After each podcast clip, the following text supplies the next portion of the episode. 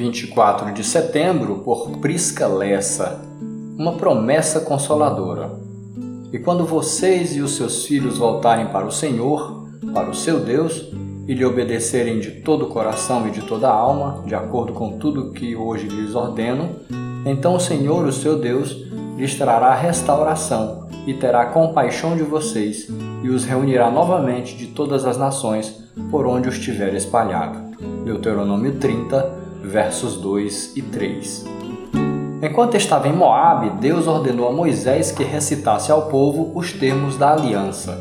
Conhecendo o coração do seu povo, o Senhor sabia que eles quebrariam a aliança e todas as maldições descritas no pacto lhes sobreviriam.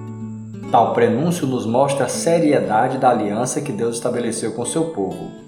Deus não tolera o pecado, a idolatria e a desobediência. Entretanto, em meio às sombrias consequências pela quebra da aliança, temos vislumbres da graça.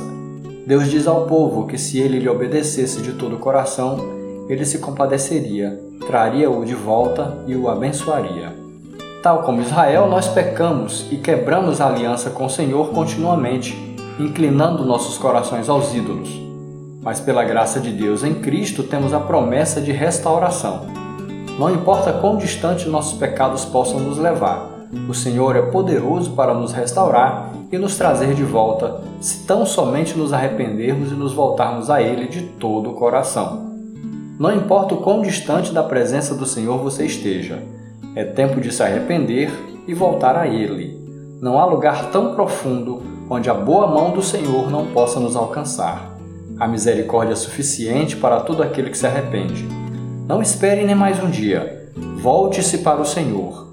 Ele o receberá.